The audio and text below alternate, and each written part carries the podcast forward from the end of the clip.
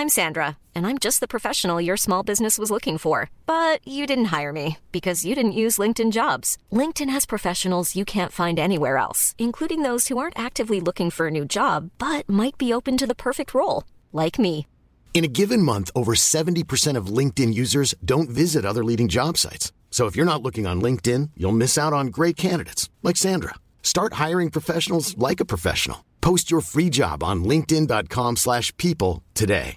Ryan Reynolds here from Mint Mobile. With the price of just about everything going up during inflation, we thought we'd bring our prices down.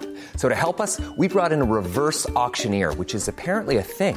Mint Mobile unlimited premium wireless. Ready to get 30, 30, bit to get 30, bit to get 20, 20, 20, bit to get 20, 20, bit to get 15, 15, 15, 15 just 15 bucks a month. So, Give it a try at mintmobile.com slash switch. $45 upfront for three months plus taxes and fees. Promo rate for new customers for limited time. Unlimited more than 40 gigabytes per month. Slows. Full terms at mintmobile.com. Louis.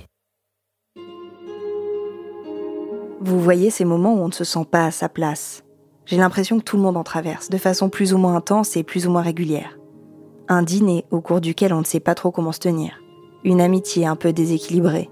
Une salle de cours à l'éclairage trop blanc. Une vie de couple tranquille et routinière.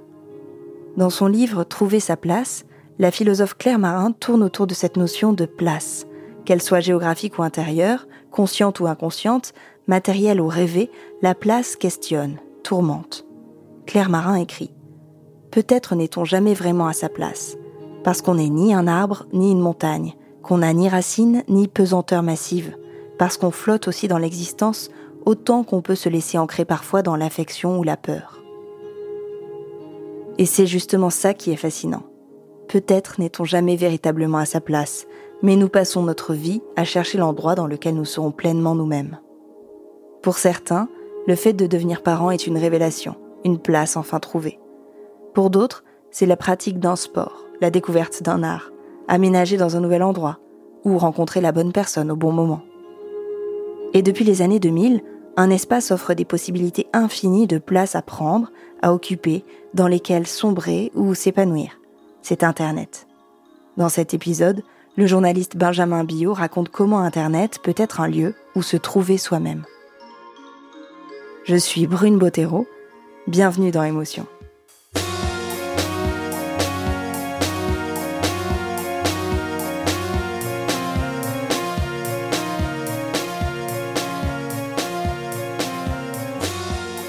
On est en 2003. Les Américains envahissent l'Irak. Le réalisateur Michael Moore gagne le César du meilleur film étranger avec Bowling for Columbine. Et la canicule tue 15 000 personnes en France. Moi, j'ai 20 ans, je suis en licence de droit à la fac de Rennes et je m'ennuie. J'ai vaguement choisi le droit pour devenir journaliste. Mais ça ne m'intéresse pas. Je vais rarement en cours. Je ne peux pas non plus rester chez moi. J'habite dans une chambre de bonne, sous les toits, sans télé ni internet. Alors, tous les jours, en attendant que mes amis aient fini les cours, je descends au sous-sol de ma fac, dans une grande pièce sans fenêtre, avec une vingtaine d'ordinateurs. Et je vais sur Internet. Il faut imaginer un web infiniment moins riche qu'aujourd'hui. Pas de réseaux sociaux, pas de Facebook, pas de Twitter, pas de YouTube. Les vidéos en ligne sont très rares, il y a beaucoup moins de sites qu'aujourd'hui, et on met parfois 3 minutes à charger une seule page. À cette époque-là, la grande majorité des gens ne va sur Internet que pour faire quelque chose de précis, consulter ses mails ou lire un article en ligne. Dans mon entourage, je suis le seul à y passer une bonne partie de la journée. Et si j'y vais autant, c'est parce que j'ai trouvé une oasis de vie dans ce désert virtuel, un forum de discussion. Il s'appelle Audiofanzine. À la base, c'est un forum de musiciens, mais il y a une section où l'on peut parler de tout. Alors j'y passe des heures et des heures à discuter avec plein de gens manifestement aussi désœuvrés que moi. Souvent c'est simplement pour s'amuser, comme de grands enfants qui découvrent un nouveau jouet, mais parfois on parle de choses sérieuses aussi, de politique, de la société, de la vie de tous les jours, des relations humaines, de tout en fait. Et ça me passionne. Ça m'intéresse beaucoup plus que le droit. Vingt ans plus tard, en regardant en arrière, je m'aperçois que cette période n'a pas du tout été inutile ça n'a pas été du temps perdu, contrairement à ce que l'on pourrait croire. Ces discussions ont eu un impact important dans ma vie et j'ai voulu comprendre pourquoi. Pour ça, j'ai discuté avec trois personnes qui ont vécu la même chose que moi, trois personnes qui ont fréquenté assidûment une communauté virtuelle et qui en ont bénéficié. Avec elles, j'ai essayé de comprendre pourquoi, à certains moments de notre vie, on peut avoir besoin de discuter à distance avec des gens qui ne nous connaissent pas. J'ai voulu saisir les raisons qui nous poussent à chercher sur Internet les solutions aux problèmes bien concrets qui se posent dans notre vie de tous les jours.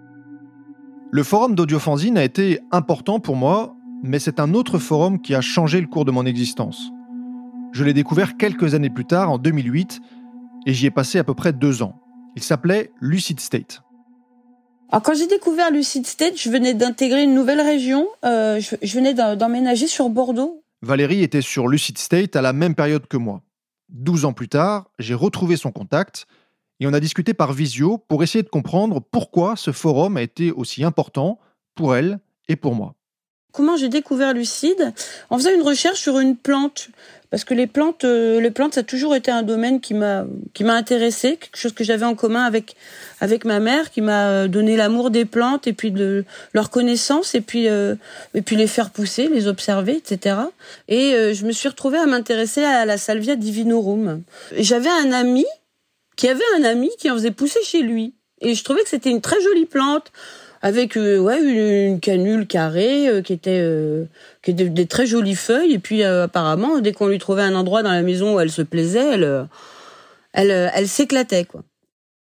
Cette plante la salvia c'est une sorte de sauge. Elle est certes jolie mais elle est surtout connue pour provoquer une expérience hallucinogène quand on la fume. Lucid State n'était d'ailleurs pas un forum de botanique. Il s'intéressait surtout aux drogues psychédéliques. Moi, j'en consommais de temps en temps et j'allais sur le site State pour discuter de mes expériences. Ce forum me plaisait parce qu'il était fréquenté par des gens très différents. Il y avait des chimistes, des botanistes, des punks, des toughers, des étudiants, des philosophes, des marginaux, des bouddhistes. C'était très varié. Eh bien là, justement, je trouve des témoignages de gens qui parlent d'une plante. Ils n'ont pas l'air drogués, ils n'ont pas l'air crétins, ils ont l'air plutôt euh, très renseignés sur la plante.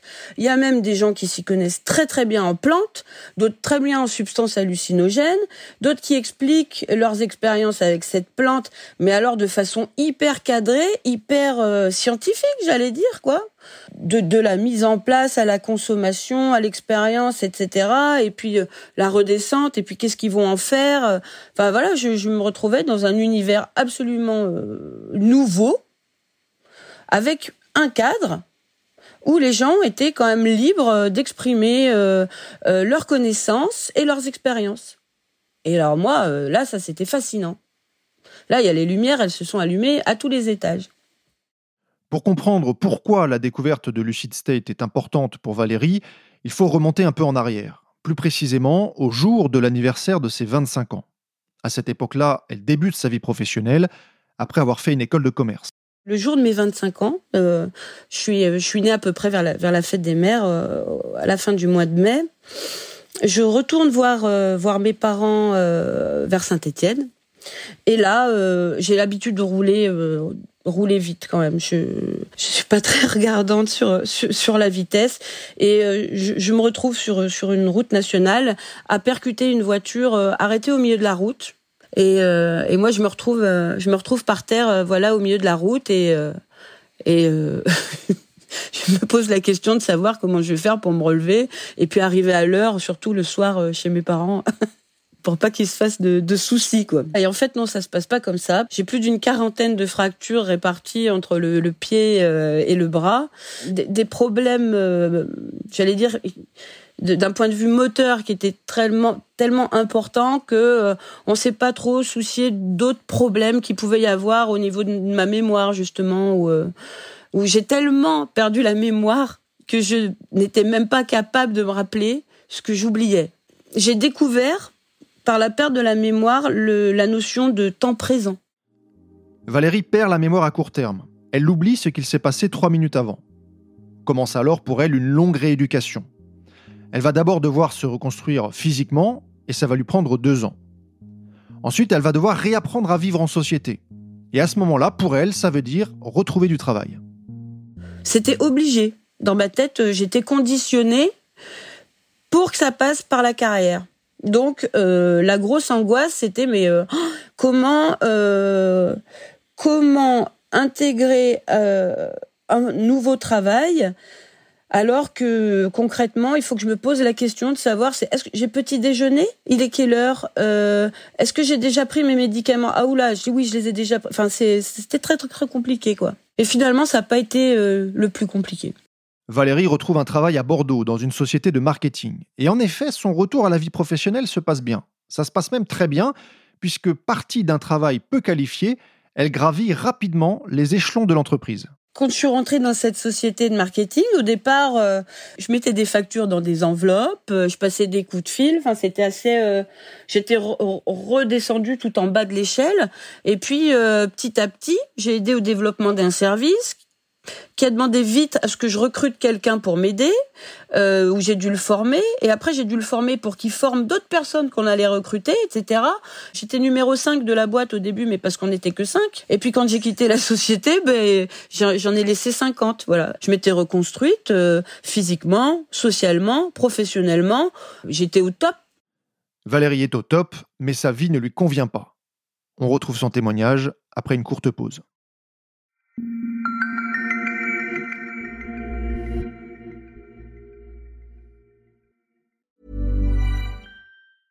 I'm Sandra, and I'm just the professional your small business was looking for. But you didn't hire me because you didn't use LinkedIn jobs. LinkedIn has professionals you can't find anywhere else, including those who aren't actively looking for a new job but might be open to the perfect role, like me.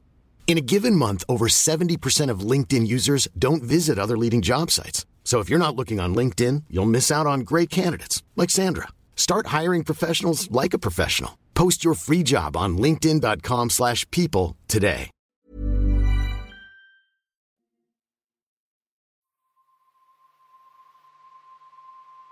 Après son accident, Valérie a voulu prouver qu'elle était toujours apte au travail. Elle a voulu prouver qu'elle était une battante.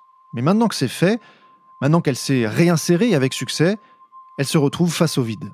Moi, faire euh, gagner 10% de plus à ma boîte, finalement, euh, oui, c'est 10% qui allait aussi en plus sur mon compte en banque, mais euh, je voyais qu'ils n'allaient pas être sur le compte en banque de, mes collègues, par contre. bon, ça commençait à me poser quelques soucis. Et en même temps, là, je découvre Lucid State. Et là, je commence à passer tout mon temps dessus.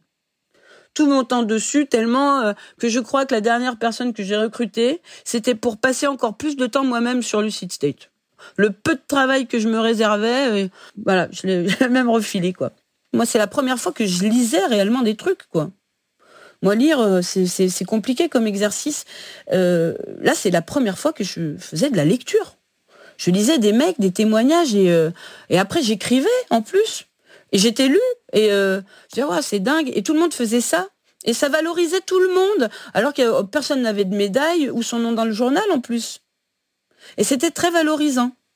Et c'était la première fois que je me valorisais sans parler plus fort, sans me mettre en avant, sans écraser quelqu'un ou gravir des échelons. Enfin, je, je m'enrichissais. Je trouvais tout de suite euh, de la nourriture, de la vraie nourriture. De la nourriture pour l'esprit. Parce qu'au-delà des expériences psychédéliques, on parle surtout sur Lucid State de spiritualité et de philosophie. On se demande comment vivre l'expérience de la vie, comment vivre pleinement, réellement dans la société actuelle. C'est grâce à, toutes ces discussions que l'horizon de Valérie commence à s'ouvrir. Il y a autre chose que le travail et l'argent, et c'est cette autre chose qui l'intéresse. C'est en dialoguant que Valérie commence à comprendre qui elle est. Ça peut sembler paradoxal, mais c'est ainsi. On a besoin des autres pour devenir soi-même. Et ça commence dès la naissance. Euh, le, nourrisson, quand il vient au monde, il va donc apprendre euh, à être en lien avec le monde qui est extérieur à partir des interactions des personnes qui s'en occupent de manière euh, privilégiée, donc généralement ses parents et puis quelques personnes bien identifiées.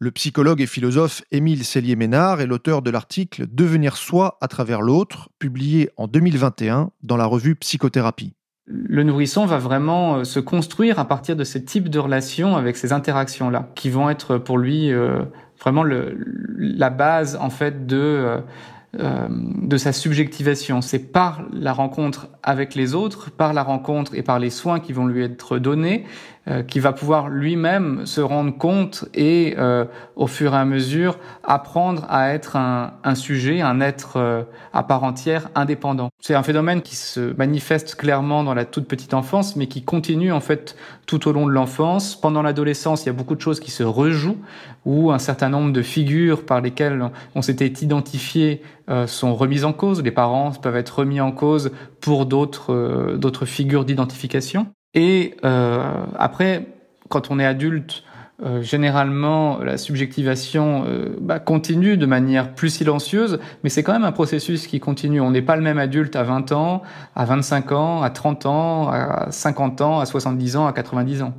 Et donc, ce, ce processus d'être soi passe nécessairement par les rencontres dans lesquelles euh, on s'inscrit et à travers lesquelles on se découvre. C'est en découvrant autrui, en fait, qu'on arrive vraiment à pouvoir euh, s'atteindre d'une certaine manière. C'est à travers ce processus d'identification, en assimilant des éléments qu'on trouve chez les autres, que l'on devient soi-même.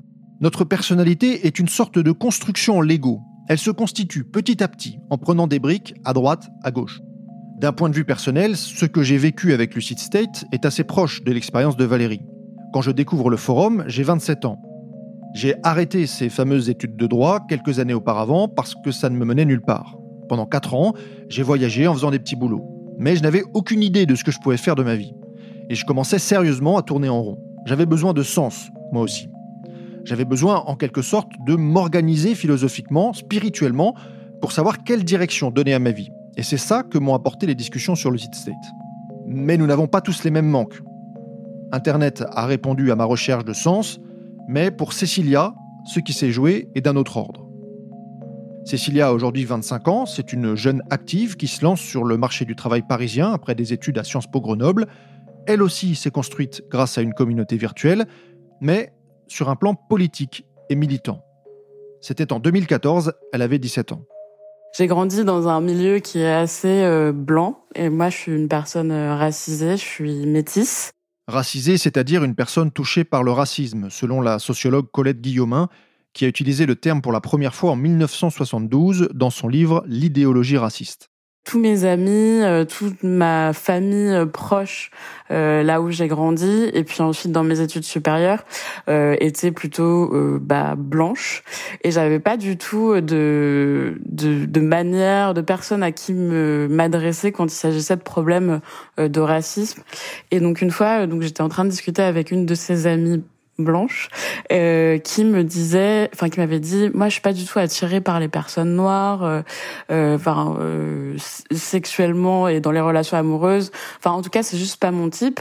Et moi j'avais vraiment euh, eu un, une réaction un peu de, de rejet où j'avais pas du tout compris pourquoi mon amie me disait ça et dans quel contexte elle se plaçait j'avais pas du tout les outils aussi pour comprendre le racisme etc parce qu'en fait j'avais jamais été vraiment éduquée donc en fait, euh, à ce moment-là, ça m'a vraiment perturbée, mais je savais pas mettre les mots dessus.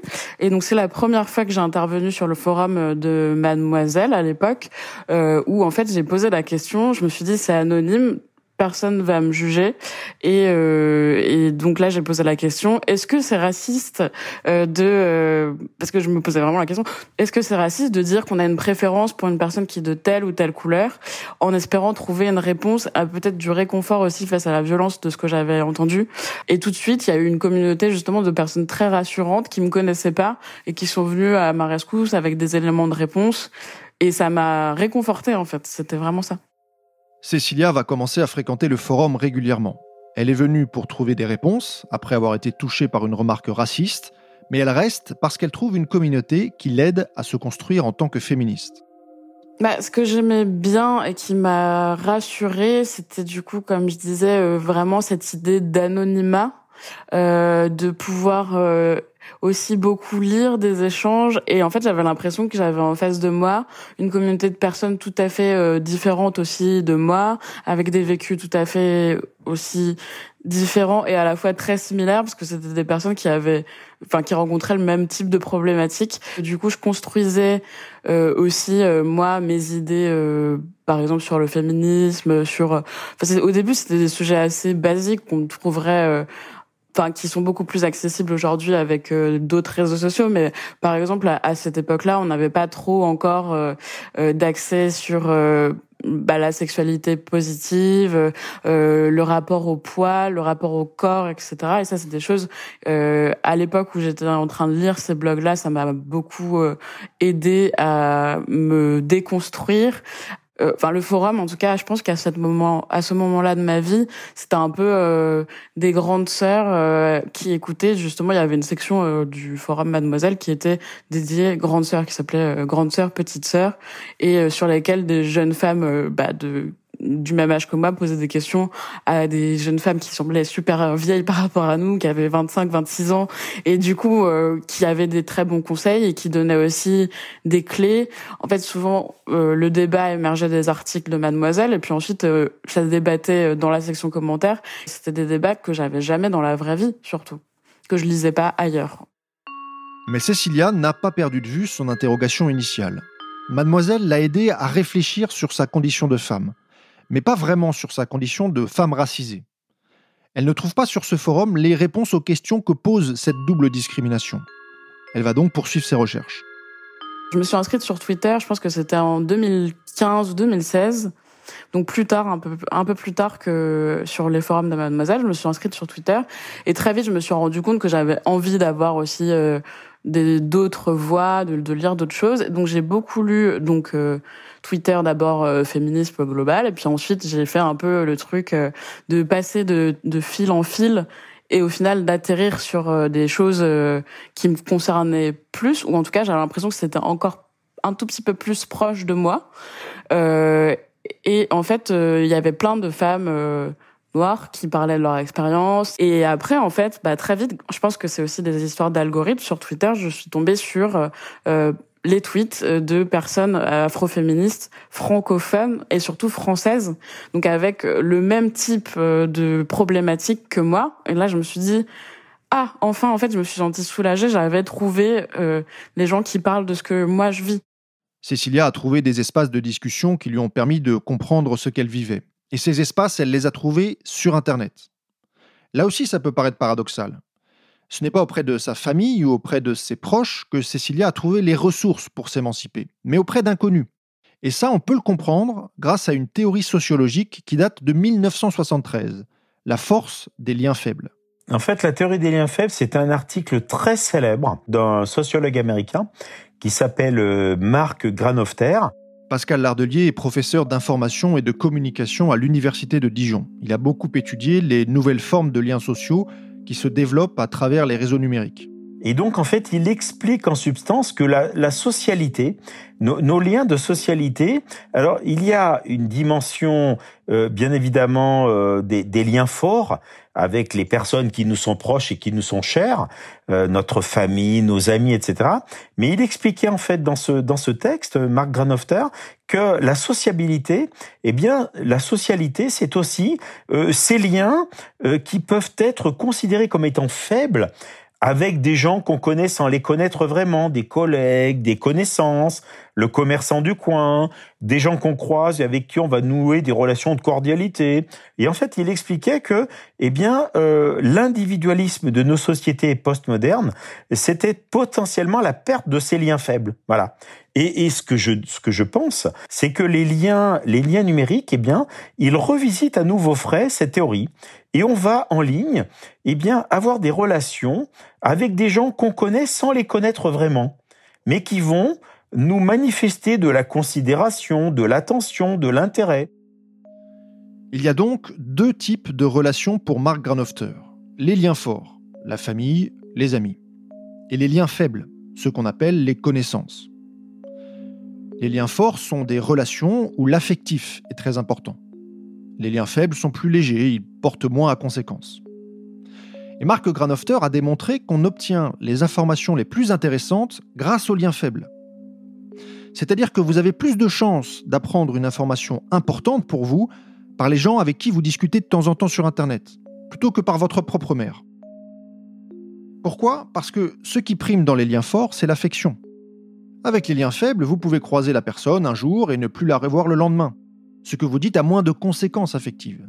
On peut être plus franc, on a moins besoin de faire attention à ce qu'on dit. Et puis parce que les liens faibles ont d'autres sources d'informations plus diverses, plus éloignées de vous. Les échanges avec les liens faibles sont plus libres et plus riches.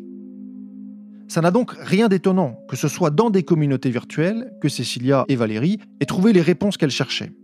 Et ce, d'autant plus qu'Internet nous permet aujourd'hui de tomber précisément sur ce qu'on cherche.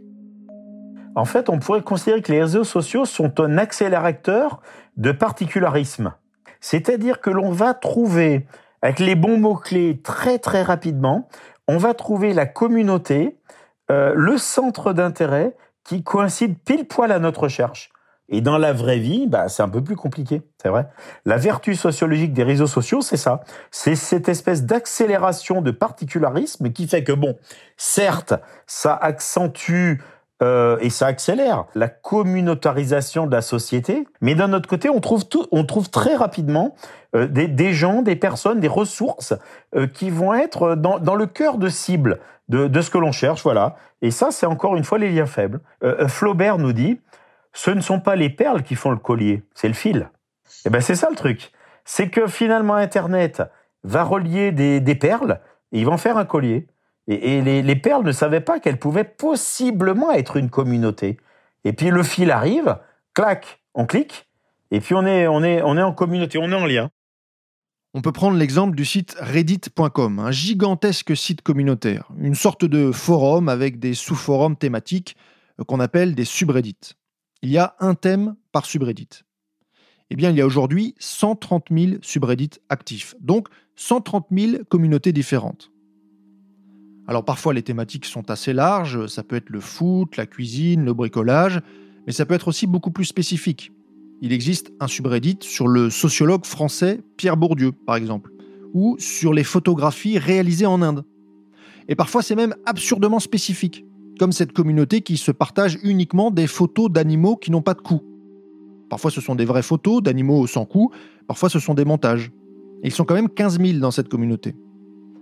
On peut donc trouver très précisément des gens qui ont les mêmes centres d'intérêt que nous, même quand ils sont un peu surprenants. Mais tout ça n'a pas forcément que des conséquences positives. Et l'histoire de Sylvain va nous le montrer. Il y a dix ans, il a été happé pendant quelques mois par les théories du complot. Donc j'avais 22 ans, je crois. Euh, J'étais étudiant en droit à Grenoble. Il euh, y avait un pote qui m'avait montré la révélation des pyramides, donc le documentaire euh, à une soirée, une soirée euh, arrosée. Mon pote me dit, bah écoute, j'ai j'ai j'ai un documentaire, il va te retourner le cerveau et tout. Donc j'ai regardé ça et c'est vrai que d'un coup, enfin, c'est très très séduisant en fait ce genre de documentaire. Donc du coup, ça m'a ça vraiment touché. Je me suis dit que c'était un documentaire vraiment très intéressant, euh, plus plus intéressant que ce qu'on voyait d'habitude et tout. Que, le gars avait vraiment poussé ses recherches très très loin, alors que bon, il avait juste cherché un peu n'importe quoi. Mais en fait, à partir de là, bah c'est là où je me suis dit, mais en fait, je m'ouvre à un champ de connaissances nouveau. Genre, on m'a appris des trucs à l'école, mais en fait, euh, si ça se trouve, je peux tout remettre en question. Euh, finalement, je suis plus malin que ce qu'on m'apprend à l'école. Je suis plus malin que tout ça je suis au-dessus du troupeau de moutons, euh, je peux me, faire mes propres recherches et tout. Et donc, boum, je découvre, je découvre plein d'autres trucs en fait par le biais des suggestions vidéos de, YouTube qui me proposent de plus en plus de contenu du coup complotiste comme ça. Et à partir de là, bah, on, ouais, on se met à connaître, on, se met à connaître des gens et tout en rapport avec ce, genre de milieu là, quoi principalement mes liens sociaux euh, tissés à ce moment-là avec des gens de ces communautés euh, complotistes entre guillemets c'est plus dans les en fait c'est bizarre à dire mais c'est plus dans les commentaires des vidéos YouTube en fait bah du coup voilà il y avait quelques vidéos phares euh, sous lesquelles je, je retournais régulièrement pour aller lire les nouveaux commentaires pour répondre aux gens qui m'avaient répondu etc en fait. Et ça faisait une espèce de mini réseau social sous les vidéos importantes comme ça euh, complotistes. Ce que ça t'apporte, c'est euh, c'est ce sentiment d'en savoir plus que les autres, c'est ce sentiment de détenir une vérité cachée euh, que les autres ils connaissent pas. Euh, on se dit que ah bah les, les gens, la majorité des, des moutons finalement ils sont là, ils font métro, boulot, dodo, ils font leurs petites occupations bassement matérielles du style faire leur vaisselle ou aller au boulot ou voilà. Et alors que moi, je connais des trucs que eux ils savent pas. Je sais que voilà, je connais la vérité sur le 11 septembre, je connais la vérité sur euh, sur le MK Ultra, je connais la vérité sur tel ou tel euh, événement de l'histoire. Et ben, on a l'impression d'avoir accédé à un savoir caché. Je sais pas comment expliquer. C'est très flatteur, c'est très euh, c'est très séduisant pour l'ego. En fait, c'est c'est c'est très c'est très bénéfique. on se sent vraiment ouais, plus, important en fait. Ça, nous place au-dessus de la moyenne. Quelque part, on a tous envie d'être un peu au-dessus de la moyenne, donc c'est, c'est quelque chose qui est important pour la reconnaissance, je dirais. Reconnaissance, le self-esteem. Sylvain s'est trouvé une tribu composée d'élus qui se distinguent des moutons qui les entourent.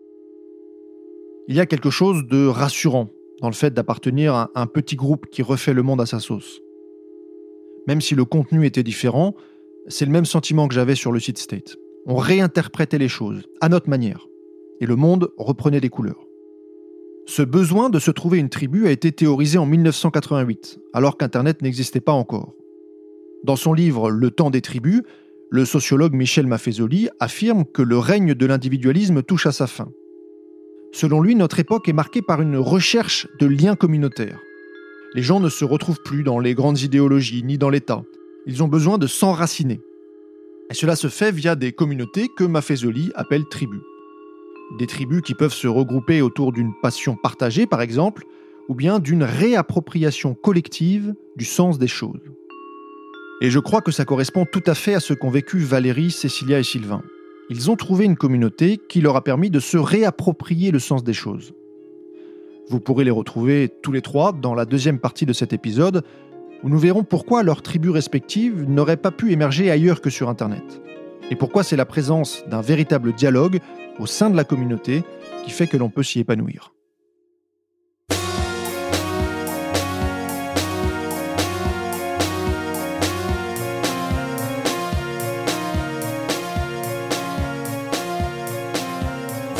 Vous venez d'écouter Émotion. Cet épisode a été tourné et écrit par le journaliste Benjamin Billot. Il vous faisait entendre les témoignages de Valérie, Cécilia et Sylvain, et les explications d'Émilie Cellier-Mesnard et de Pascal Lardelier.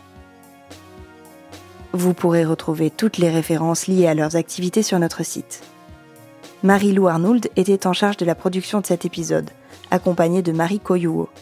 La supervision éditoriale et de production était assurée par Maureen Wilson, et Marine Kéméré en a fait la réalisation. Benjamin Bio s'est occupé de la prise de son, Jean-Baptiste Aubonnet était au mix et c'est Nicolas de Gélis qui a composé le générique d'émotion. Émotion, c'est un lundi sur deux, là où vous aimez écouter vos podcasts. Apple Podcasts, Google Podcasts, SoundCloud ou Spotify. Vous pouvez nous laisser des étoiles, des commentaires et surtout en parler autour de vous. Et si vous voulez partager vos histoires, n'hésitez pas à nous écrire à hello at louismedia.com. Nous vous lirons et nous vous répondrons. Et puis il y a aussi tous nos autres podcasts, Travail en cours, Passage, Injustice, Fracas, Une autre histoire, Entre ou le Book Club.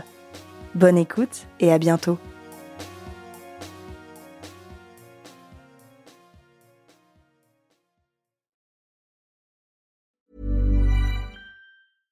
This message comes from BOF sponsor eBay.